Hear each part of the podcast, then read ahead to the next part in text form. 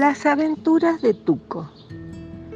Un día llegó a aquel lugar de la selva un perro llamado Tuc. Era flaquito y delicado y había protagonizado películas donde rescataba chicos, manejaba aviones o salvaba al mundo de ataques extraterrestres. Harto de esa vida de estrella, se había marchado a la selva. En el cine, Tuk parecía enorme, feroz y decidido, pero eran trucos de filmación. La verdadera habilidad de Tuk era la de actuar. Entre los animales que lo vieron llegar, había un mono que lo reconoció de cuando vivía en una casa de humanos y miraba tele. El mono creía que las aventuras de Tuk eran reales, así que al verlo armó un increíble escándalo. Hasta los tigres se acercaron a admirar a Tuk. Pero ocurrió que, al día siguiente, entraron tres cazadores de la selva y los animales, en lugar de escapar como siempre, esta vez dijeron, no hay problema, lo tenemos a Tuk, que Tuk vaya a vencerlos. No, huyan, llévense a sus cachorros, le gritó Tuk, pero todos pensaron que bromeaba. ¿Cómo un perro que, según el mono, había aniquilado a un ejército invasor, no iba a poder contra tres simples cazadores? Tuk no tuvo más remedio que ir. No soy un héroe, soy un actor. Tengo miedo. Los cazadores me van a matar.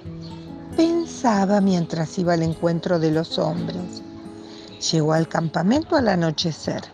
Primero los cazadores le arrojaron piedras, pero luego comenzó él a hacer pruebas como saltar hacia atrás dando una vuelta en el aire y logró que lo aceptaran. Cuando los cazadores se fueron a dormir, Tuk volcó el agua, escondió los víveres y enterró las armas.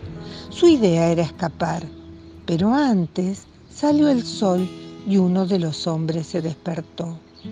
El cazador vio que habían desaparecido las armas y los víveres y comprendió que sin eso no tendrían más remedio que regresar a la ciudad. Y el responsable era ese maldito perro Tomó un enorme palo y comenzó a pegarle. Tú quedó tendido en el suelo. Cuando los cazadores se marcharon, todos los animales corrieron a asistirlo. Recién al cuarto día Tuk despertó. Les agradeció los cuidados y les dijo que tenía que contarles algo que los iba a decepcionar. Les dijo que él no era un héroe en serio, sino un actor les mostró cómo podía ser de perro furioso o fingir que estaba herido, o mostrarse feliz o triste. Y otra cosa, Tuk es un nombre artístico que inventó mi representante. Mi nombre verdadero es Tuco. Hubo un largo silencio durante el cual Tuco pensó que sus amigos iban a reaccionar con enojo.